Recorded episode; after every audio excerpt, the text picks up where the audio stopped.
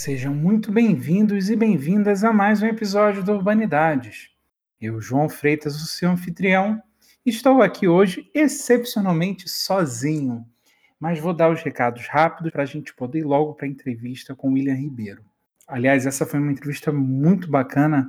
O professor William Ribeiro da UFRJ e hoje coordena o RECIME, Rede de Pesquisadores sobre Cidades Médias.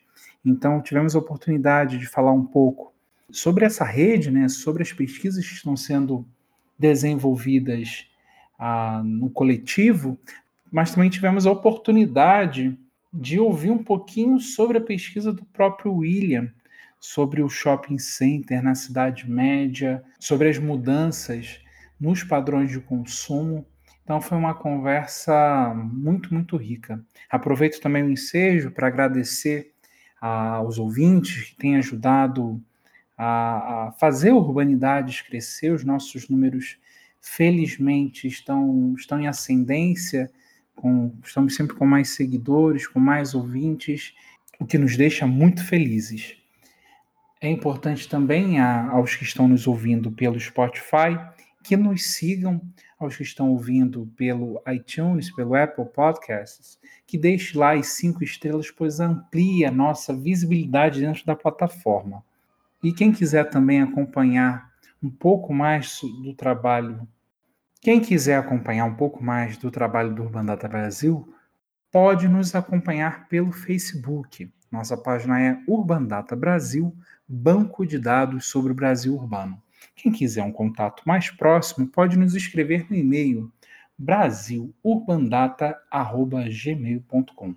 brasilurbandata@gmail.com. Então é isso, pessoal. Vamos para a entrevista.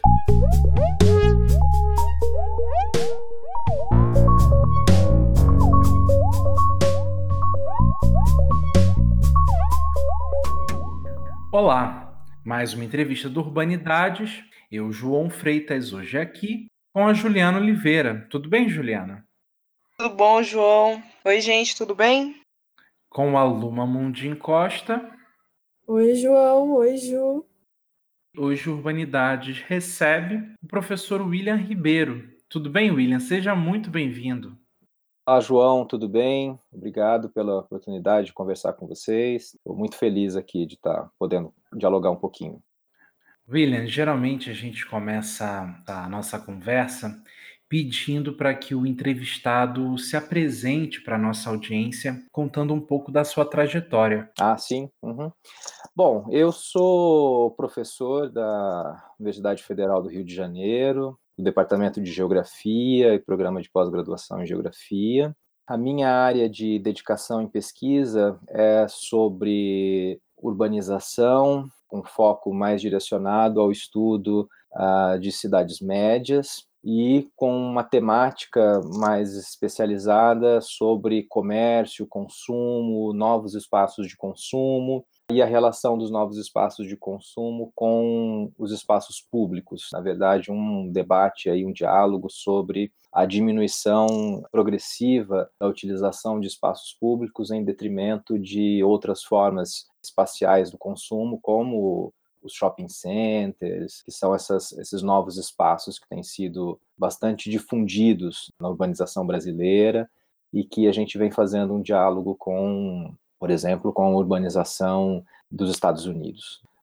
Bom, então essa minha trajetória de pesquisa, ela remonta a, na verdade, desde o início da minha formação, já na pós-graduação, quando eu fazia ainda o mestrado e a minha já participação desde o início da criação da rede de pesquisadores sobre cidades médias, a RECIME, eu tive a oportunidade de participar de uma das primeiras reuniões dessa rede, que aconteceu ainda no ano de 1999, quando a ocorrência de um simpósio nacional sobre de geografia urbana na cidade de Presidente Prudente, no interior de São Paulo, onde ali se juntaram pesquisadores identificados pela temática das cidades médias para debater uma agenda de pesquisa, debater possivelmente até a realização de uma pesquisa conjunta, ou seja, ali debatia-se muito, e é algo que perpassa toda a nossa proposição de pesquisa, que é o fato de que isso é uma realidade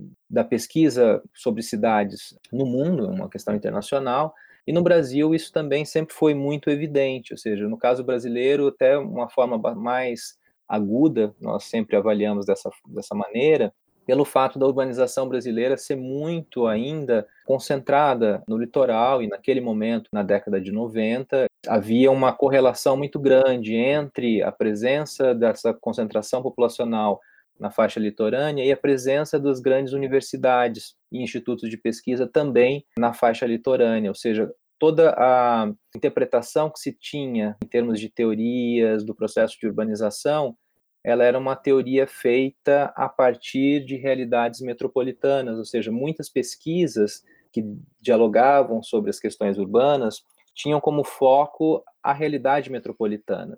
E, no entanto, nos chamava atenção, sobretudo pela questão da localização de pesquisadores em cidades que nós chamamos de cidades médias. Importante até a gente já deixar claro quando nós falamos cidades médias, a gente está falando de cidades que têm um posicionamento de intermediação na rede urbana, né? e não necessariamente um patamar demográfico, como se utilizou durante algum tempo.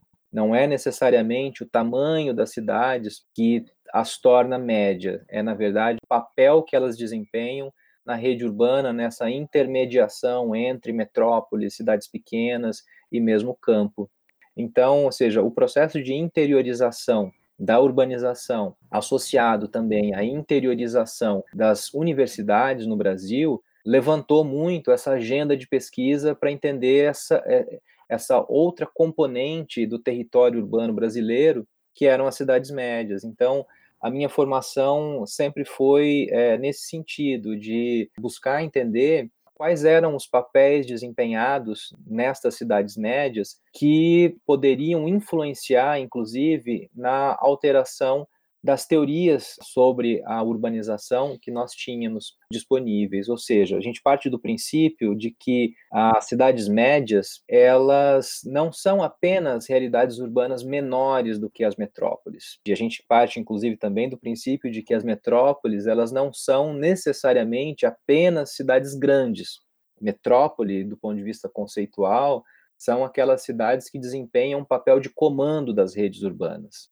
A gente pode ter cidades que são grandes e que não desempenham necessariamente o papel de comando. E, ao mesmo tempo, nós também podemos ter cidades que não necessariamente são grandes, mas que desempenham alto papel de comando territorial, econômico, lhes torna possível o atributo do, do conceito de metrópole. Teria uma cidade grande dessa, William, que você pudesse dar, dar como exemplo, que é grande, mas não exerce esse, esse poder de metrópole, se assim a gente possa dizer? Olha, no caso do Brasil, a gente tem muito uma correlação entre, por exemplo, uh, nós temos algumas capitais de estado que são cidades que possuem um patamar populacional muitas vezes superior aos 500 mil habitantes, mas que não exercem um papel de comando territorial. Por exemplo, cidades como Natal, João Pessoa, Florianópolis, são cidades que possuem até um tamanho populacional que nós poderíamos, para a realidade brasileira, chamarmos de grande, mas que não são consideradas metrópoles, porque elas não exercem efetivamente um papel de comando das suas redes urbanas regionais. No caso, por exemplo, que eu citei de Florianópolis, ela é um caso, inclusive, particular, porque a própria capital do estado não é a maior cidade do estado. Né? Então, isso gera alterações bastante interessantes. E na outra ponta, nós temos cidades que não são tão grandes do ponto de vista populacional ou mesmo territorial, como, por exemplo, o caso de Frankfurt ou mesmo Detroit, que são cidades que não têm um, um tamanho populacional tão grande, no entanto, são cidades que são sedes de empresas que trabalham na escala global, portanto, exercem um papel de comando, inclusive internacional.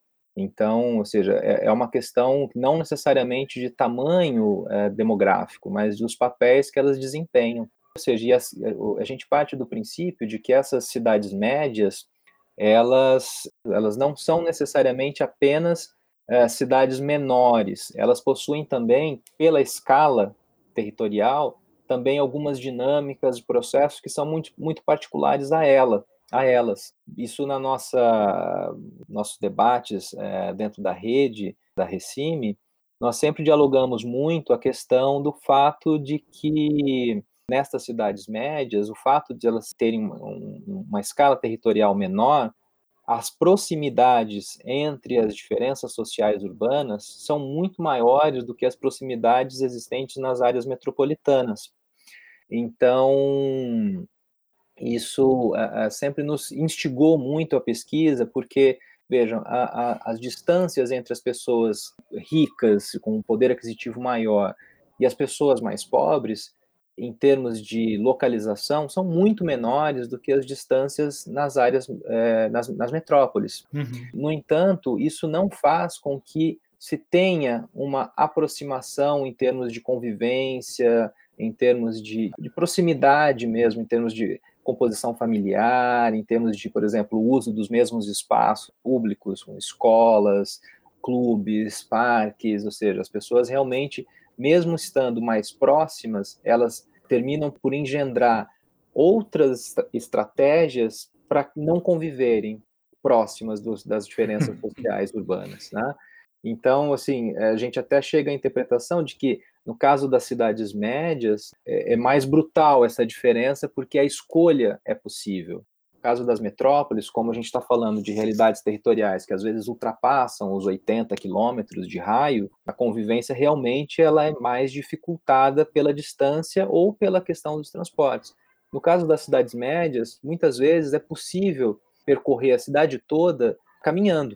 Então, às vezes até você pode demorar um pouco mais. Nós estamos falando de uma escala territorial de normalmente 7 quilômetros, ou seja, é possível. No entanto, o uso do automóvel é um elemento diferenciador muito importante, ou seja, o uso do automóvel na cidade média para as camadas de rendimento é, médio é quase que imperativo, ou seja, evita-se de forma bastante imperativa os transportes públicos, aquilo que a gente poderia chamar é, das classes médias. Evita-se de qualquer maneira, ou seja, uma, uma realidade um pouco diferente daquilo que a gente identifica nas metrópoles, onde a classe média utiliza o metrô, utiliza outros transportes coletivos. Então, assim, a gente vem dialogando um pouco dessa questão de que ah, também essa escala de processos, ela gera mudanças nas formas como esses processos são realizados nas cidades médias. Eu vim, portanto, dessa trajetória até me tornar professor na UFRJ no ano de 2007. E quando ingressei aqui, ou seja, eu vinha uh, realmente de uma imersão da pesquisa e da vivência em cidades médias. Eu, na verdade, venho de Londrina, que é no interior do Paraná, no norte do Paraná, onde estudei na graduação, passei na pós-graduação na Universidade Estadual Paulista, em Presidente Prudente, e me tornei professor na UFRJ, ou seja, passei a viver numa metrópole, passei a, a conviver com questões metropolitanas e, e, e uma agenda de pesquisa também na escala metropolitana, ou seja, uma demanda de alunos para orientações e tudo mais. Então, isso me levou, inclusive, também a mudar um pouco meu olhar de pesquisa da escala do espaço intraurbano para pensar também a escala dos espaços interurbanos, pensar como é que essa dinâmica das cidades médias no Brasil, ou seja, o fato de eu, de eu vir para cá, para o UFRJ, isso também alterou, de certa maneira, a escala da minha pesquisa, onde eu passei a pensar mais sobre as correlações entre as cidades médias em diferentes é, regiões brasileiras, em diferentes posições geográficas no Brasil, e mais recentemente, eu passei a me dedicar nos últimos anos de pesquisa, mais especificamente à produção de shopping centers em cidades médias, ou seja, uma dinâmica que tem origem nas áreas metropolitanas e que se tornou um imperativo na urbanização brasileira e também nas cidades médias. Trata-se hoje de uma lógica no processo de produção dos espaços urbanos, a presença desse equipamento urbano, o shopping center, como quase que um paradigma da urbanização e, claro, Isso tem uma correlação direta com a questão da propriedade imobiliária, das dinâmicas imobiliárias, com toda a, uma nova forma de diferenciação social, e aí, mais uma vez, diferenciando da questão das metrópoles, trata-se de um elemento bastante diferente, ou seja, um, um shopping center numa área metropolitana, ele tem a capacidade de influenciar um determinado setor dessa metrópole. Uhum. Um shopping center na zona sul do Rio de Janeiro, ele tem a capacidade de influenciar na sua dinâmica cotidiana os setores ali bastante próximos da zona sul. Normalmente isso é alterado um pouco aos finais de semana, mas o grande público ele é realmente próprio da metrópole e próprio de uma maneira bastante específica desses setores, esses bairros que estão ali muito próximos. Numa cidade média, o impacto um, da presença de um shopping center ele é sempre numa escala regional. Ele atende não apenas aquela cidade, mas como um raio que a gente tem identificado entre 50 e 100 quilômetros. Então, quer dizer, a, a, gente trata ali de uma questão diferente de impacto. Então, mais um, um fator que tem uma diferença bastante profunda é o fato, por exemplo, da questão das legislações urbanas um shopping center instalado numa área metropolitana, ele, de certa maneira, tem que seguir e acaba sendo bastante forçado a seguir as leis urbanas. Então, a gente tem vários exemplos na cidade de São Paulo, mesmo na cidade do Rio de Janeiro, de shopping centers que tiveram que se adequar à legislação, à questão da acessibilidade, à questão da mobilidade urbana, ou seja, tiveram que se adequar à questão da legislação. O que a gente tem identificado muito isso nas pesquisas, é que nas cidades médias, o poder que esses grandes shopping centers têm, ele é proporcionalmente muito superior, porque lá eles quando se instalam, eles já se instalam com um know-how, com um poder de influência, eh, de, de, influência sobre o poder público muito grande, ao ponto de alterarem a legislação urbana, de alterarem, inclusive, a própria mobilidade urbana, ou seja, é muito comum que há uma predominância de se instalarem nas áreas periféricas dos espaços urbanos nas cidades médias, ou seja, exatamente próximos sempre a rodovias, para terem esse alcance espacial regional, terem obras pagas pelo poder público de infraestrutura viária, com rodovias, acessos, muitas vezes viadutos, que são construídos, mesmo redes técnicas de energia, galerias pluviais,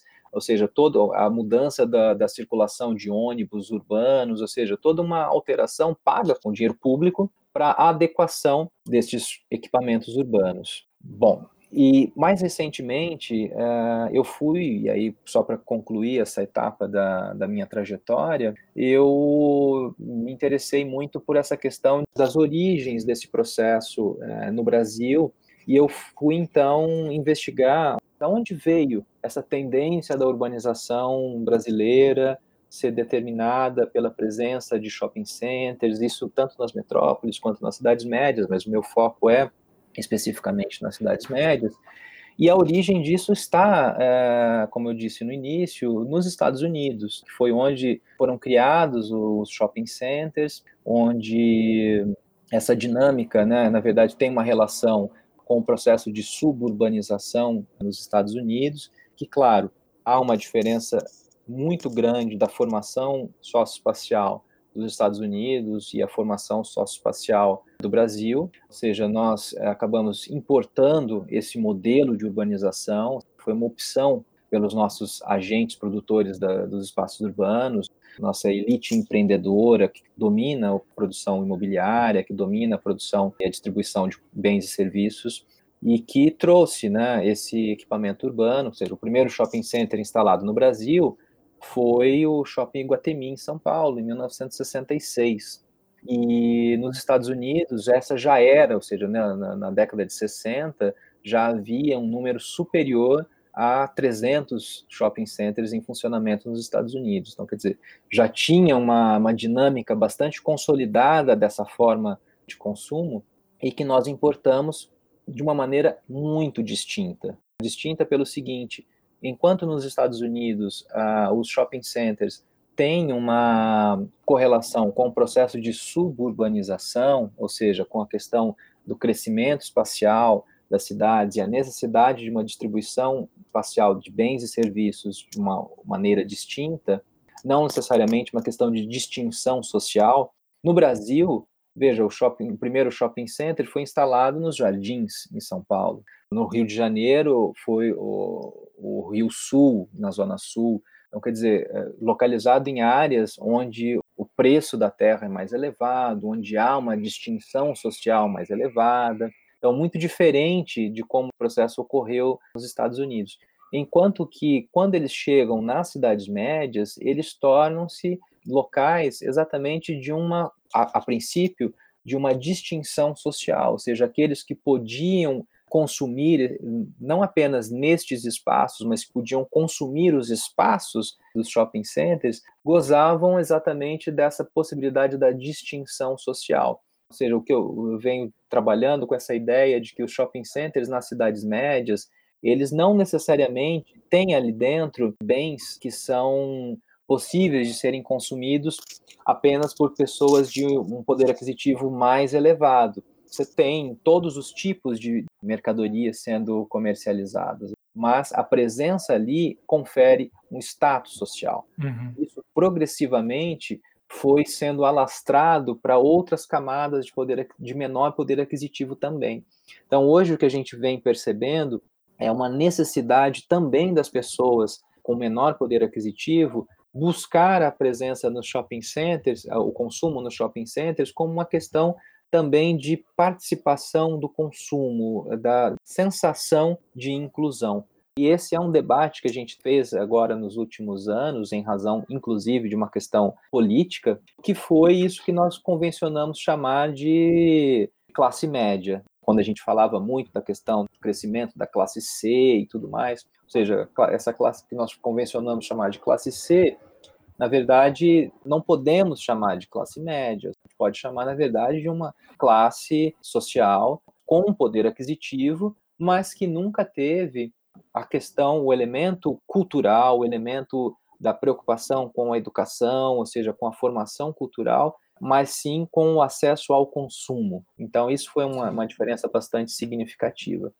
E aí, para concluir essa questão da, da, da, minha trajetória, eu fui buscar justamente nesse ano que passou, e inclusive esse foi um dos motivos que a gente teve a nossa agenda para esse, esse bate-papo aqui, que eu passei o último ano desenvolvendo uma pesquisa de um pós-doutoramento com o financiamento do CNPq nos Estados Unidos, fazendo exatamente esse levantamento da origem dos shopping centers, como eles estavam nas cidades médias dos Estados Unidos. Então, eu selecionei algumas cidades médias dos Estados Unidos, bastante distintas para uma pesquisa e entender como os shopping centers foram absorvidos, como eles faziam parte do processo de produção da cidade. E agora eu venho justamente trabalhando numa construção teórica sobre como essa, há essa distinção da absorção desses equipamentos no, num país como os Estados Unidos, num país como o Brasil, para a gente pensar um pouco em perspectivas da urbanização brasileira. Bom, mais ou menos é, é, esse é o caminho que, que a gente tem trilhado. Sensacional. Bom, eu queria comentar como essa categoria de cidade média, antes da, da gente começar essa conversa, eu estava me perguntando por que ela seria necessária, enfim, qual era a importância dessa categoria. Mas agora que você já falou bastante sobre, eu fiquei com a sensação de que é muito importante e necessária essa categoria, porque as dinâmicas das cidades grandes e da, das cidades menores, mas não só em tamanhos, né, como você disse, uhum. é, as dinâmicas são totalmente diferentes, né? Eu vim estudar aqui na capital, mas eu sou do interior do estado de São Paulo e eu sempre reparei como essas dinâmicas acontecem de formas distintas. Um exemplo que me marcou foi o fato das pessoas, principalmente a classe média, nessas cidades médias, evitarem o uso de transporte público sendo que poderia ser uma coisa que seria desenvolvida talvez com mais facilidade, pela cidade ser menor, etc. Né? Hum. Só que esse uso não é feito, né? Isso é, é legal de se pensar, porque eu acho que tanto na academia quanto no senso comum, a gente cria um imaginário de cidade universal, uhum. como se existisse só o rural e o urbano, e esse urbano é uma coisa só. Uhum. É muito importante pensar vários níveis de desenvolvimento urbano e de como o urbano pode se dar. Luma, então interessante esse seu comentário, é bastante importante para nossa, inclusive, reflexão, porque esse debate das cidades médias, ele tem uma origem do ponto de vista do debate acadêmico, numa realidade que foi bastante debatida na França por um professor chamado Michel Rochefort, que estudou a realidade das cidades que ele chamava de cidades regionais francesas e que potencializavam exatamente dinâmicas regionais muito próprias, ou seja, pensando numa escala, uma relação entre as cidades e as redes e como é que essas cidades poderiam ser produzidas e organizadas.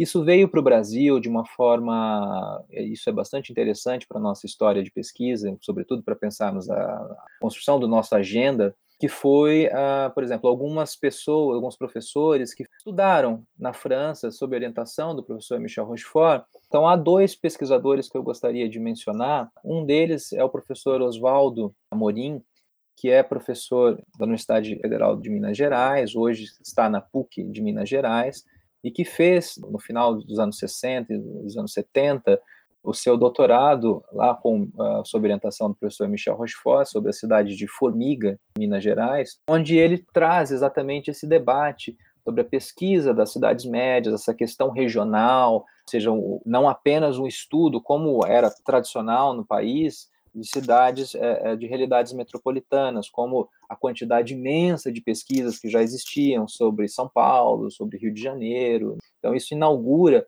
a presença da pesquisa também é, nestas cidades.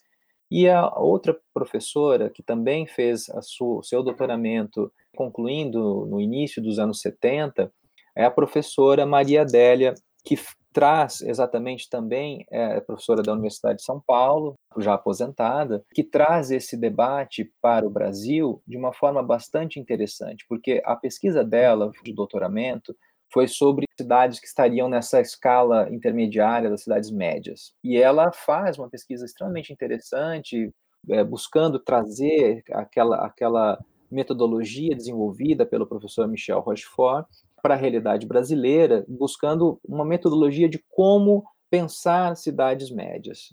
E isso foi absorvido no segundo Plano de Desenvolvimento Nacional, segundo PND, nos anos 70, ou seja, um programa nacional de criação de cidades médias, da qual a professora Maria Adélia fez parte, sendo coordenadora, sobre o Programa Nacional de Criação e Fomento de Cidades Médias, numa interpretação que na época se fez das cidades médias como sendo possíveis soluções para os problemas metropolitanos. Debatia-se muito naquele momento a ideia de criar cidades médias ou fomentar ah, o desenvolvimento, e aí o termo desenvolvimento aqui não é mero vício de linguagem, é na verdade porque tratava-se de uma política desenvolvimentista, de que estas cidades médias poderiam desafogar as metrópoles e criar aí, ou, ou, seja, aquilo que na época se debatia muito sobre que seriam ah, redutos de classe média, ou seja, cidades que não teriam os mesmos problemas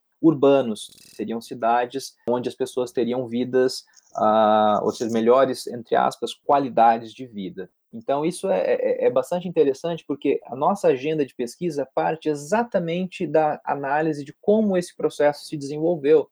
Ou seja, não se trata de não se tratam de cidades onde uh, não há problemas urbanos ou os problemas são menores porque as pessoas têm vida uh, melhor pela escala da cidade. Na verdade, trata-se de novos problemas urbanos com novas absorções na escala dos territórios urbanos. Então, ou seja, configurou-se, portanto, novas dinâmicas de escala dos processos. Então, é aquilo que a gente estava dialogando né, no início, ou seja, são outras escalas de apropriação dos espaços urbanos e não, ou seja, e, e jamais a gente entrou nesse debate de que seriam cidades sem os mesmos problemas, ou seja, a gente tem é, feito pesquisas em cidades, por exemplo, no interior do estado do Rio de Janeiro, uma cidade que a gente desenvolve pesquisa, que é Resende, uma cidade que tem pouco mais de 100 mil habitantes, uma cidade que passou por um processo de reestruturação urbana bastante acelerado em razão de uma reestruturação bastante forte da base econômica, que tem a ver com a instalação muito grande de indústrias, muitas delas dedicadas à, à indústria automotiva, ou seja, a gente está falando de indústrias muito grandes, como uhum. a MAN, que é a, a montadora de caminhões e ônibus para a Volkswagen, a Peugeot Citroën, a Nissan, Land Rover, ou seja, empresas que são globais e que se instalaram numa cidade média, que geraram uma, uma alteração profunda da forma como essa cidade tem a sua dinâmica sendo desenvolvida. Então, e a gente fez pesquisas ali recentemente, é uma, uma pesquisa de doutorado que eu orientei, da, hoje, hoje minha colega, professora Eliane Melara, da Universidade Federal Fluminense, no campus de Angra dos Reis, ela estudou a questão da insegurança ali no Médio Vale do Paraíba, Resende e Volta Redonda.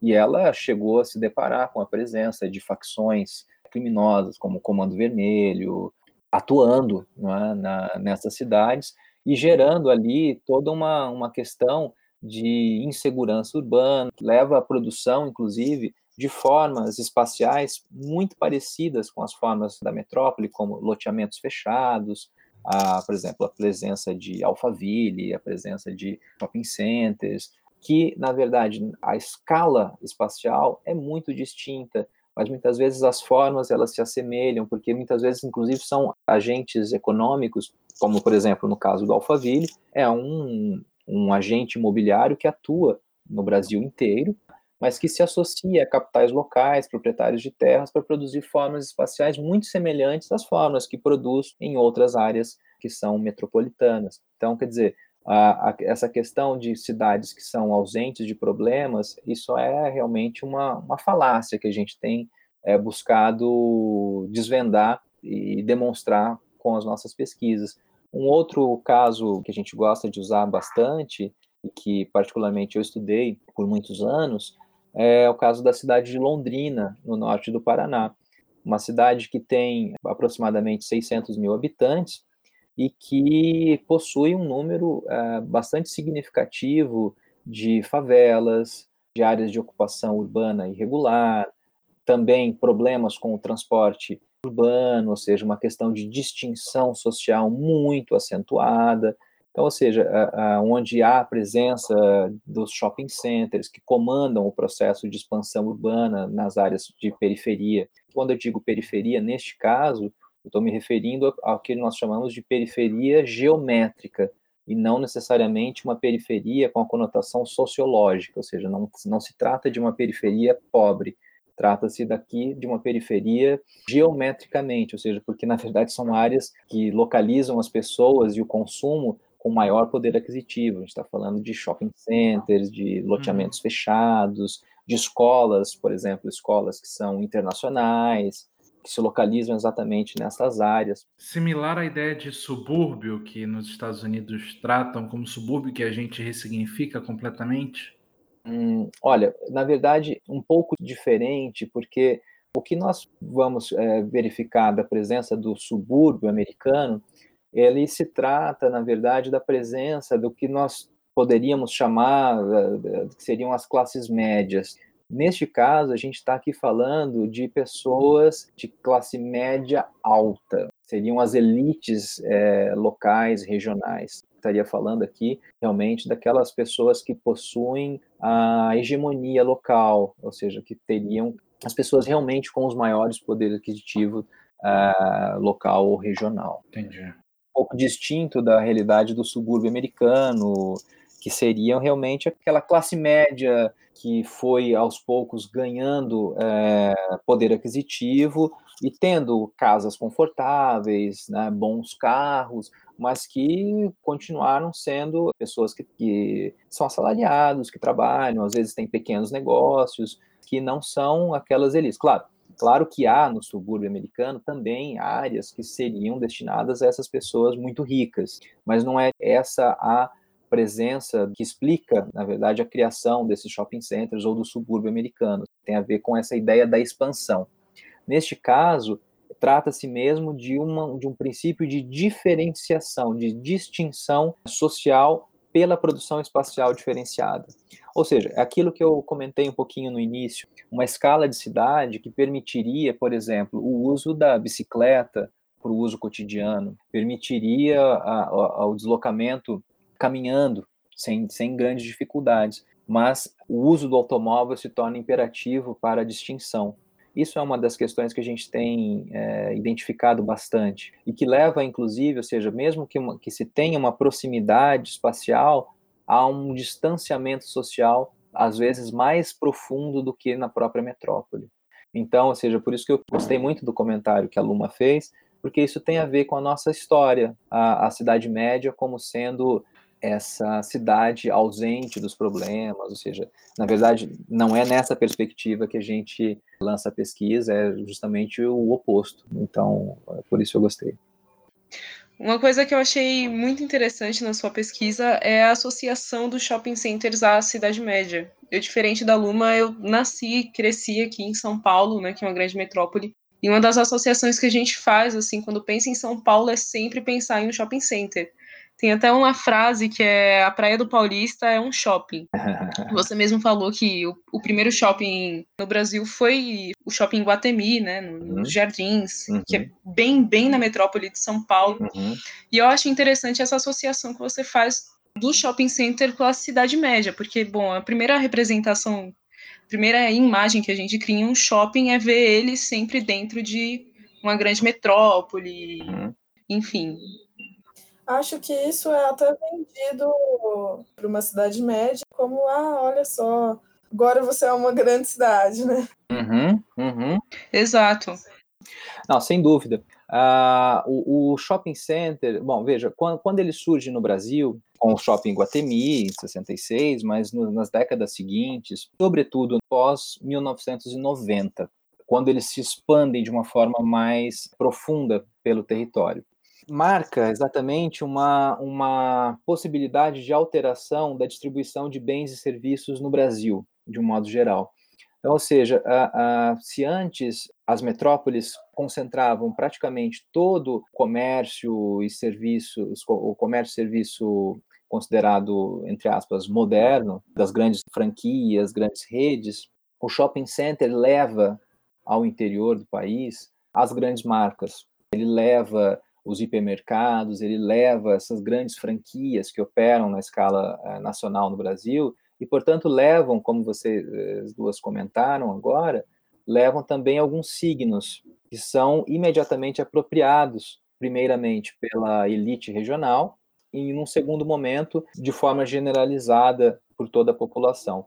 Ou seja, a princípio era de fato um local que representava, olha, é o sinônimo, entre aspas, do progresso, é o que nós vamos encontrar como, olha, agora se pode ter o consumo nesta área também, se tem a, a ideia, entre aspas, aqui agora de forma bastante não precisa, a ideia do desenvolvimento. As pessoas identificavam muito a presença do shopping center como também a visão de progresso.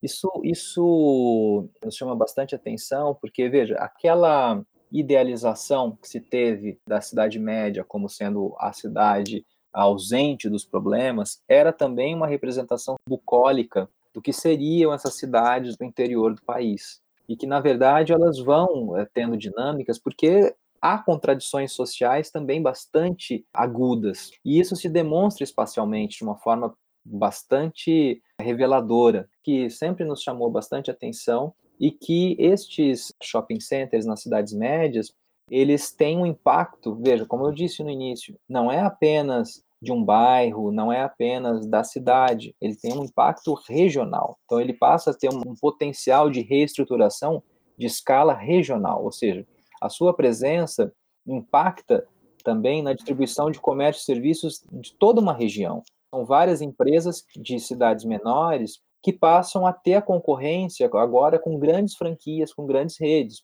E isso há uma redefinição. Esses shopping centers levaram ao interior do país, por exemplo, a marca McDonald's. Então, a quantidade de lanchonetes locais, regionais, que desapareceram pela presença dessa grande franquia. Uhum.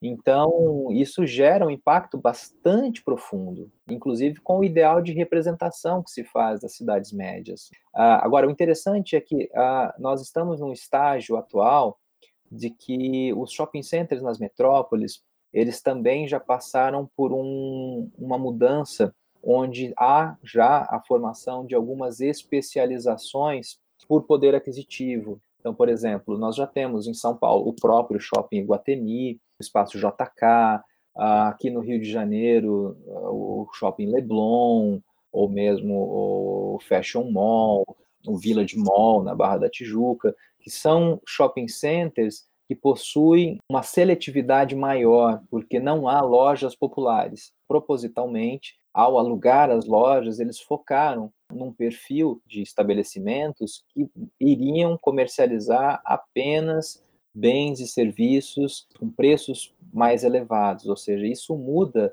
também a frequentação de pessoas. Você realmente coloca ali uma, uma seletividade muito maior por poder aquisitivo. Então, shopping centers bastante é, elitistas, digamos assim. As cidades médias, nós vamos encontrar também as marcas mais caras, mas também lojas populares. A gente vai encontrar certas misturas.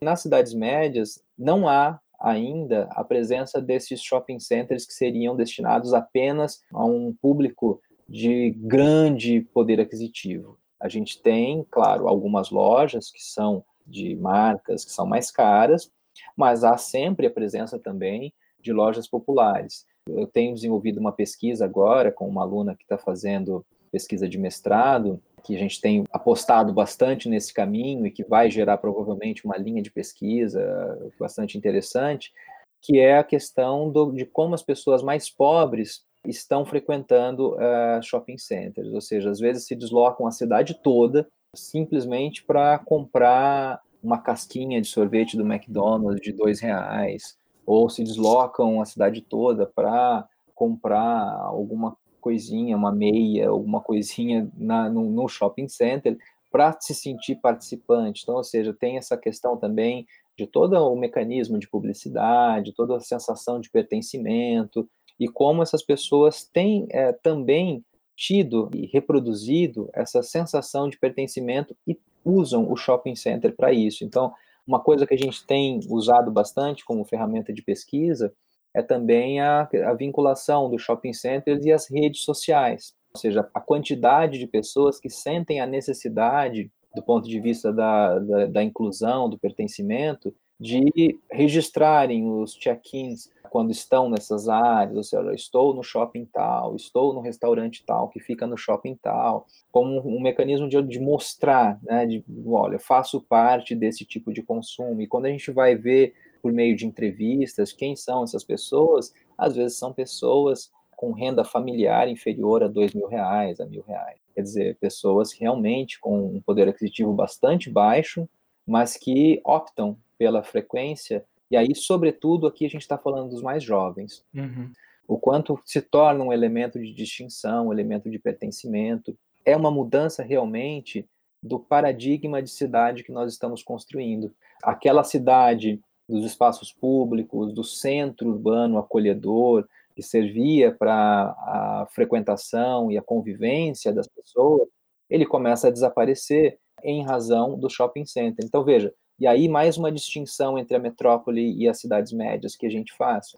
Numa cidade como o Rio de Janeiro, onde nós vamos encontrar é, um raio de distâncias na metrópole, não apenas na, na, no núcleo, na cidade do Rio de Janeiro, mas um raio aí que pode chegar às vezes superior a 80 quilômetros, a gente pode presumir o porquê da formação daquilo que nós chamamos de subcentros e a escolha de alguns shopping centers que seriam de bairro, mais localizados, e a não frequentação do centro da cidade, embora o centro da cidade do Rio de Janeiro continue sendo o local de maior quantidade de empregos, ele continua muito dinâmico, muito presente e muito atrativo, ou seja, ele concentra também é um centro de convergência, de dispersão do transporte, é o local da maior quantidade de empregos é, disponíveis. Mas quando a gente conversa a partir de entrevistas, a gente percebe o quanto as pessoas mais jovens, muitas, não conhecem o centro da cidade, ao ponto de nunca terem ido. A gente tem feito entrevistas por meio de pesquisas aqui no Rio de Janeiro, uh, da quantidade de pessoas nunca esteve no Teatro Municipal, nunca esteve na Biblioteca Nacional, nunca, nunca passou pela Avenida Rio Branco. É um dado que choca. Agora, a gente faz uma correlação também que às vezes as pessoas moram numa distância muito grande. Na Cidade Média, essas distâncias são muito menores. O fato das pessoas não frequentarem os centros das cidades, ou seja, os calçadões, os parques públicos, ou mesmo a, as lojas que estão localizadas nos centros, é uma questão realmente de uma opção a partir da distinção social e não necessariamente por um tempo de deslocamento, às vezes, como na metrópole, de superior a duas horas. Uhum. Ali, nas cidades médias, você pode perfeitamente se deslocar ao centro, às vezes, em 10 minutos, tempo médio de deslocamento local.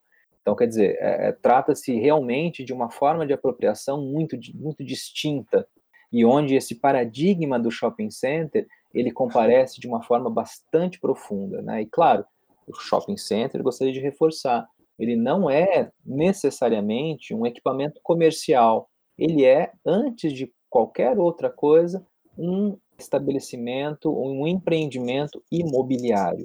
Trata-se aí de capitais imobiliários, ou seja, o shopping center ele não vive do comércio, ele vive da, da renda da terra, ele vive do aluguel das lojas, dos boxes. Por isso eles estão localizados predominantemente nas aquilo que a gente chama da periferia geométrica, ou seja, nas áreas que quando eles compraram a terra e edificaram, tratava-se de uma terra de menor preço da cidade e que eles transformam a partir da centralidade que eles passam a, a, a produzir naquela área, eles elevam o patamar de preços e passam a, a, oferir renda da terra urbana de uma forma muito forte, muito significativa. Quer dizer, eles mudam a circulação urbana, mudam o patamar de preços praticados e não apenas internamente, eles mudam o patamar de preço dos arredores, e aí vem essa, associação bastante presente em cidades como Londrina,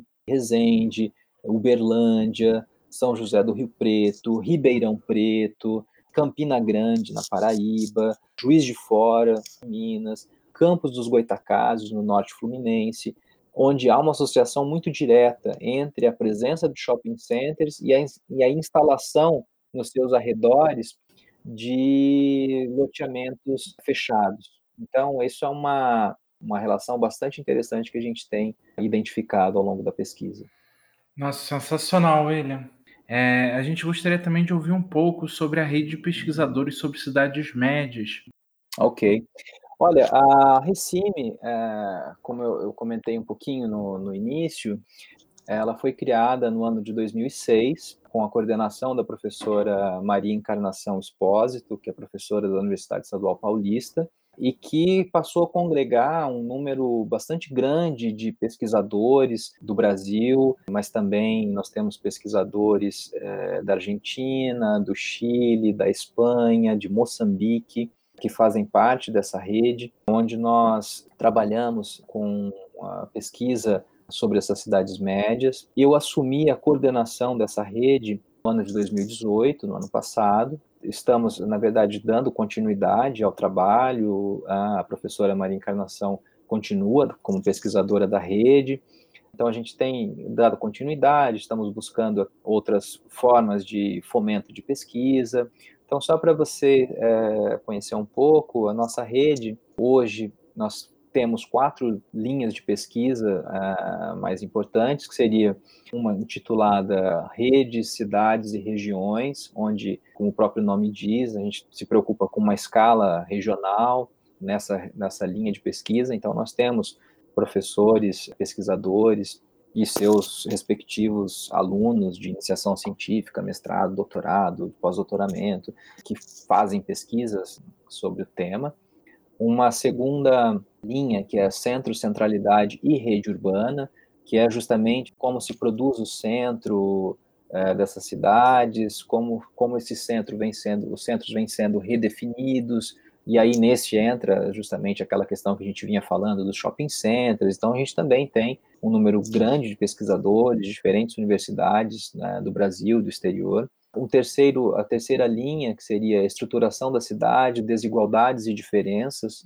Então, é uma linha que busca aí enxergar como é que essa reestruturação urbana, que é desenvolvida no período contemporâneo, ela tende a ampliar as desigualdades, a presença de áreas de favelas, a presença de áreas de ocupação, ocupações irregulares, a presença da violência, a presença dos loteamentos fechados, dos condomínios fechados, a, ou seja, toda um, uma lógica que conduza a, a avaliar, inclusive temos nessa linha também um debate bastante grande sobre a insegurança, e, é uma, e a nossa quarta linha, que é o mercado imobiliário e produção da habitação. Então, essa é uma linha também que se preocupa muito com a expansão imobiliária, com a questão do, do, do mercado imobiliário nas cidades médias, ou seja, que é um mercado muito aquecido, o número imenso de lançamentos, e é muito interessante porque as pesquisas que estão sendo desenvolvidas têm revelado que nessas cidades médias, sobretudo algumas delas que a gente encontra alguns patamares de, entre aspas, aqui de desenvolvimento mais acelerado,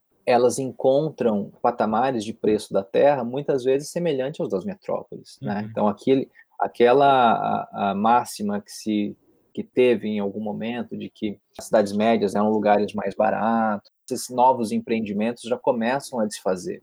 Ou seja, em Ribeirão Preto nós temos alguns lançamentos imobiliários, isso a gente identificou com uma pesquisa de doutorado que foi defendida recentemente por um orientando meu, o Ramon, preços da terra em Ribeirão Preto que se equiparam a, aos preços praticados numa cidade como Rio de Janeiro. Então, e, e, sempre nessas áreas de entorno de shopping centers, questões bem interessantes. E num outro, num outro patamar, tem um pesquisador que tem se dedicado muito a isso, o professor Everaldo Melazo, da Universidade Estadual Paulista, que tem se dedicado muito também ao estudo do programa Minha Casa Minha Vida nas cidades médias o quanto também eles têm uma característica de absorção bastante diferenciada, ou seja, há preços diferentes das, na terra, nas cidades médias e nas metrópoles, então isso gera também incorporações bastante distintas nas cidades médias por esse programa habitacional do Minha Casa Minha Vida. Então, é também um, um eixo bastante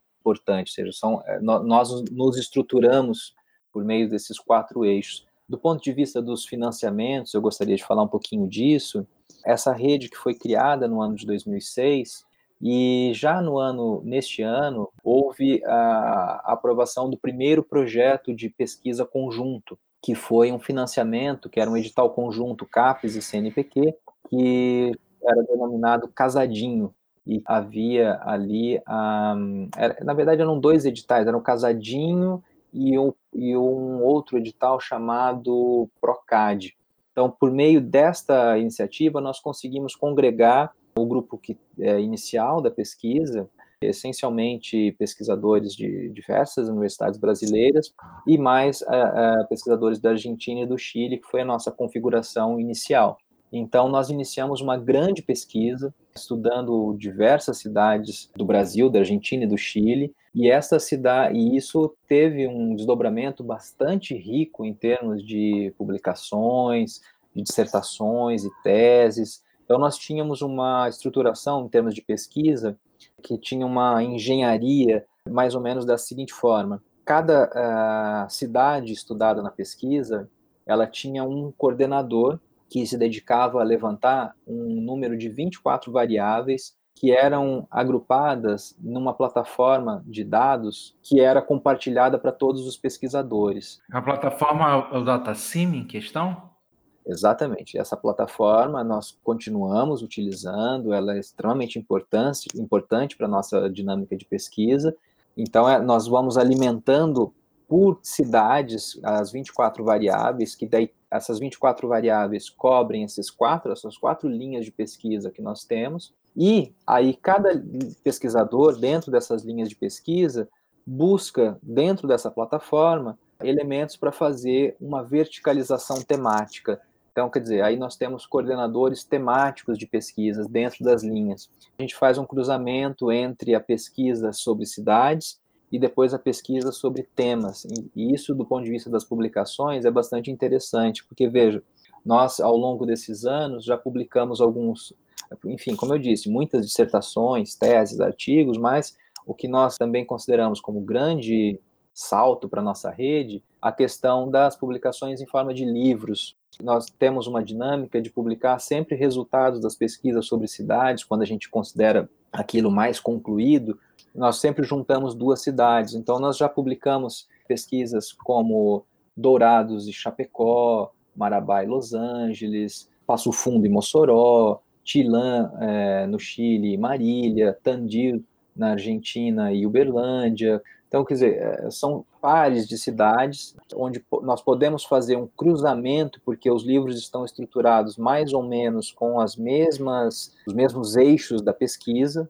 e a gente pode fazer aí comparações, sobreposições. Estes livros todos estão disponíveis para download na nossa plataforma recime.org. Ali é possível baixar todos esses livros gratuitamente. A gente, inclusive, gosta de divulgar isso, porque a nossa grande intenção é realmente abrir o diálogo, é possibilitar o conhecimento dos resultados das nossas pesquisas. E nós também é, estamos nos dedicando agora à publicação de questões mais temáticas, né? Então nós já lançamos alguns livros, como por exemplo de centro e centralidade em cidades médias, que é um livro que aí é, agrupa a pesquisa de várias cidades que foram estudadas numa reflexão mais relativa a questão de centro e centralidade. Esse caso tem um debate que parte da formação inicial dos centros dessas cidades, passando por uma questão histórica, a questão dos, dos núcleos, eh, cidades primárias, ou seja, muitas delas foram cidades que nós chamamos de pontas de trilho, cidades que são chamadas bocas de sertão, passando por uma configuração, ou seja, desses centros principais dessas cidades, ou seja, como é que eles se construíram, e, no período recente, a presença predominante dos shopping centers. Então, a gente vem caminhando dessa maneira. Do ponto de vista da divulgação, então, nós temos os livros, que eu já comentei, mas também nós fazemos, sem uma periodicidade muito regular, mas nós estamos nos dedicando a isso, um simpósio internacional sobre cidades médias, que é nós chamamos de SINDEP. A gente está trabalhando nisso em conjunto com os nossos colegas pesquisadores do Chile, né, em especial com o professor Christian, que é professor da, da Universidade do Chile, e o professor Gonçalo Salazar, que é o professor de Vila Rica, mas também com alguns colegas, que é o professor Frederico Arenas, professor Vicente Prigliano, que é também professor da PUC do Chile, e aí todos nós da rede estamos empenhados nessa uh, organização desse evento, que é um evento internacional, e estamos apostando um bom momento de reflexão e avanço numa perspectiva não apenas da troca de experiências de pesquisa e questões empíricas, mas um avanço do patamar é, do debate teórico. Maravilha. William, uma coisa que você você estava falando anteriormente, né, era sobre o DataCime, que é o banco de dados do Recime, Sim.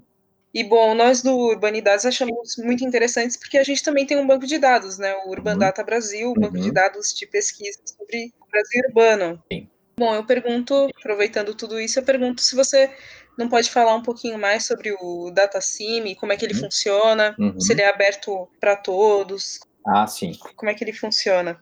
Olha, essa é uma plataforma que nós é, valorizamos muito na nossa pesquisa, porque nós temos um grupo muito diverso. Temos pesquisadores de diferentes estados, diferentes países, e a gente se encontra pessoalmente, às vezes uma ou duas vezes por ano. Então, essa é uma plataforma que permite que a nossa proximidade, embora física não seja possível, por meio de é, eletrônico a gente possa fazer o cruzamento das informações. Então, ela é uma plataforma que possui alimentação que pode ser feita pelo próprio pesquisador. Então, cada pesquisador, coordenador, possui uma senha de acesso e consegue fazer a alimentação da plataforma.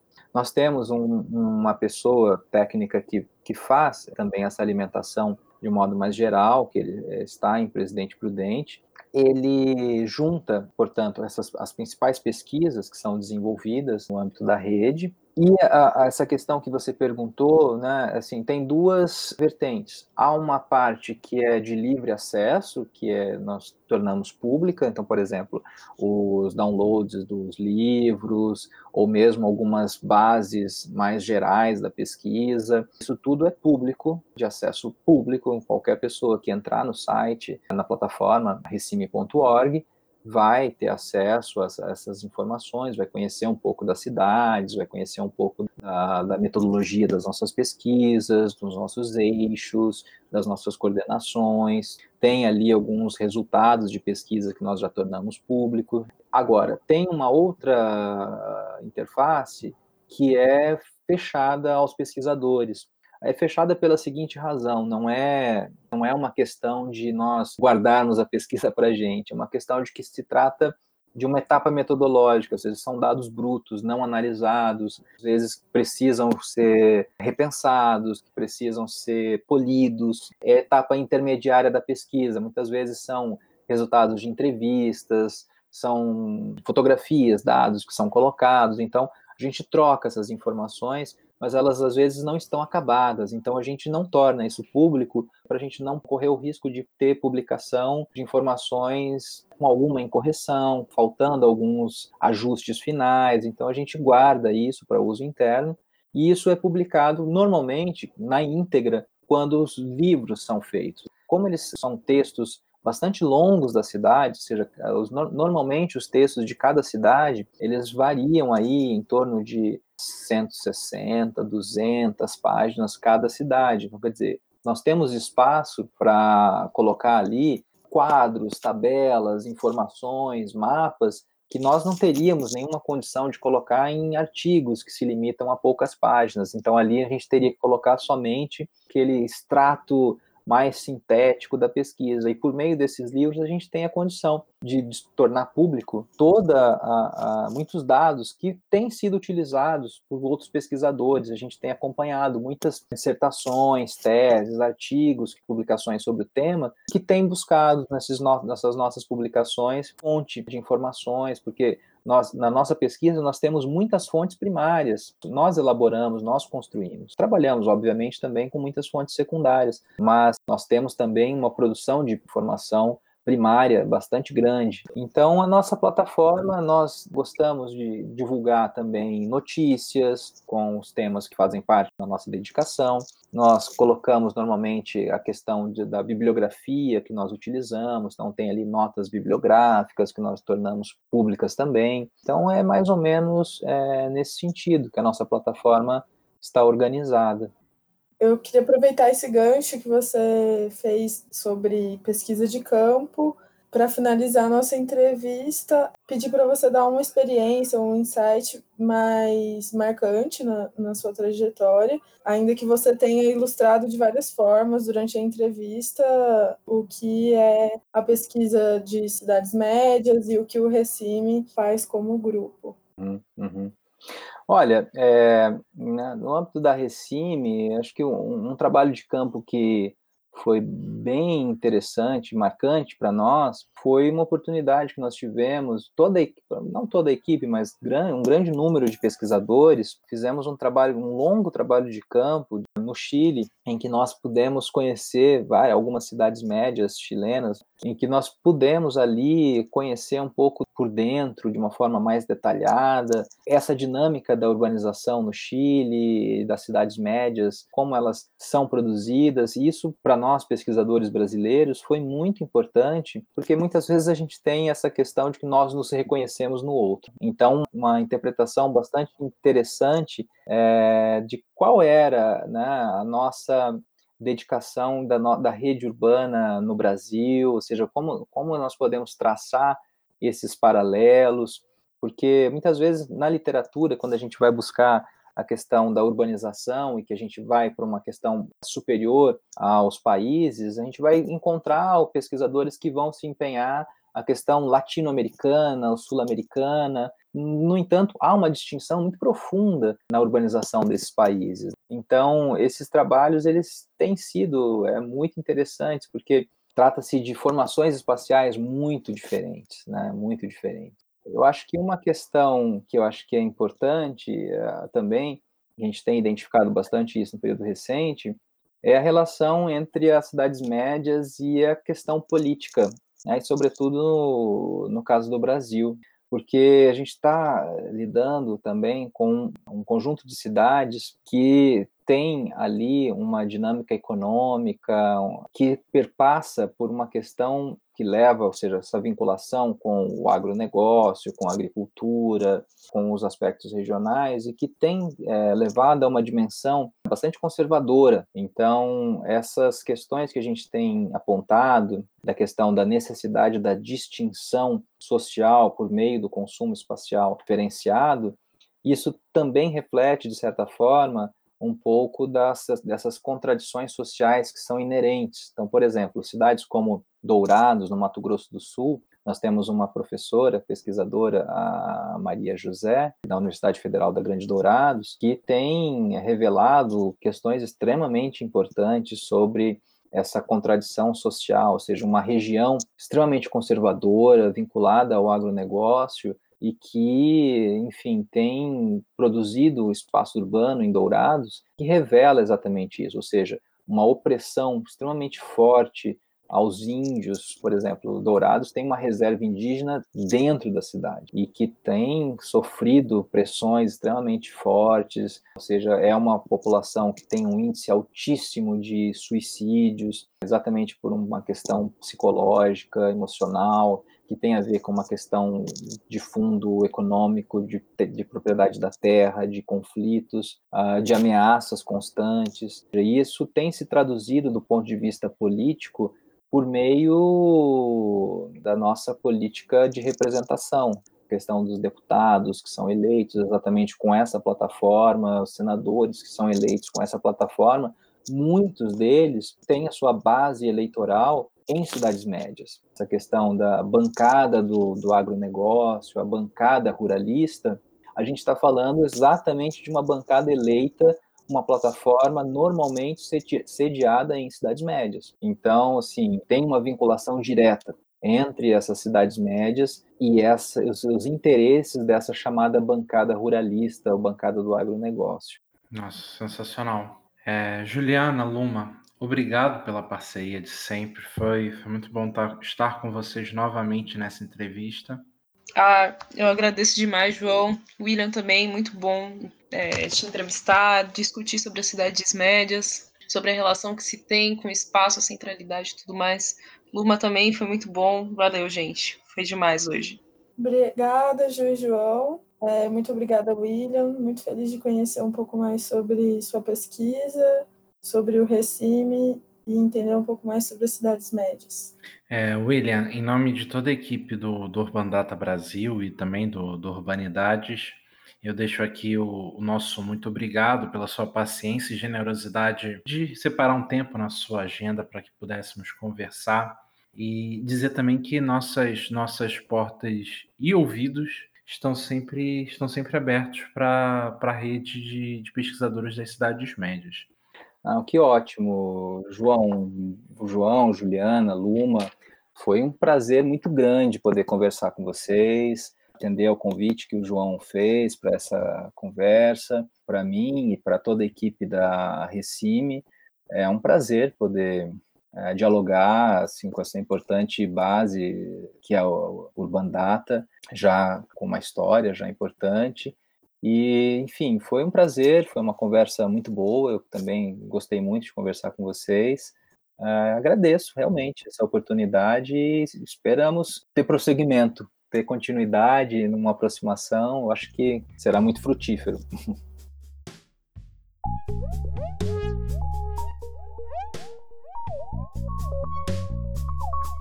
Conte um pouco pra gente como é que foi. Urbanidades é produzido pelo Urban Data Brasil, banco de dados bibliográfico sobre dados o Brasil bibliográfico sobre Urban o Data está vinculado ao Urban Centro Data de está vinculado ao Centro de Estudos está sediado no Departamento de Sociologia da Universidade de São Paulo. da Universidade de São Paulo. é feito por bolsistas Urbanidades associados sob coordenação da professora Bianca Freire Medeiros. Visite nossa página no Facebook. Visite nossa página no Facebook.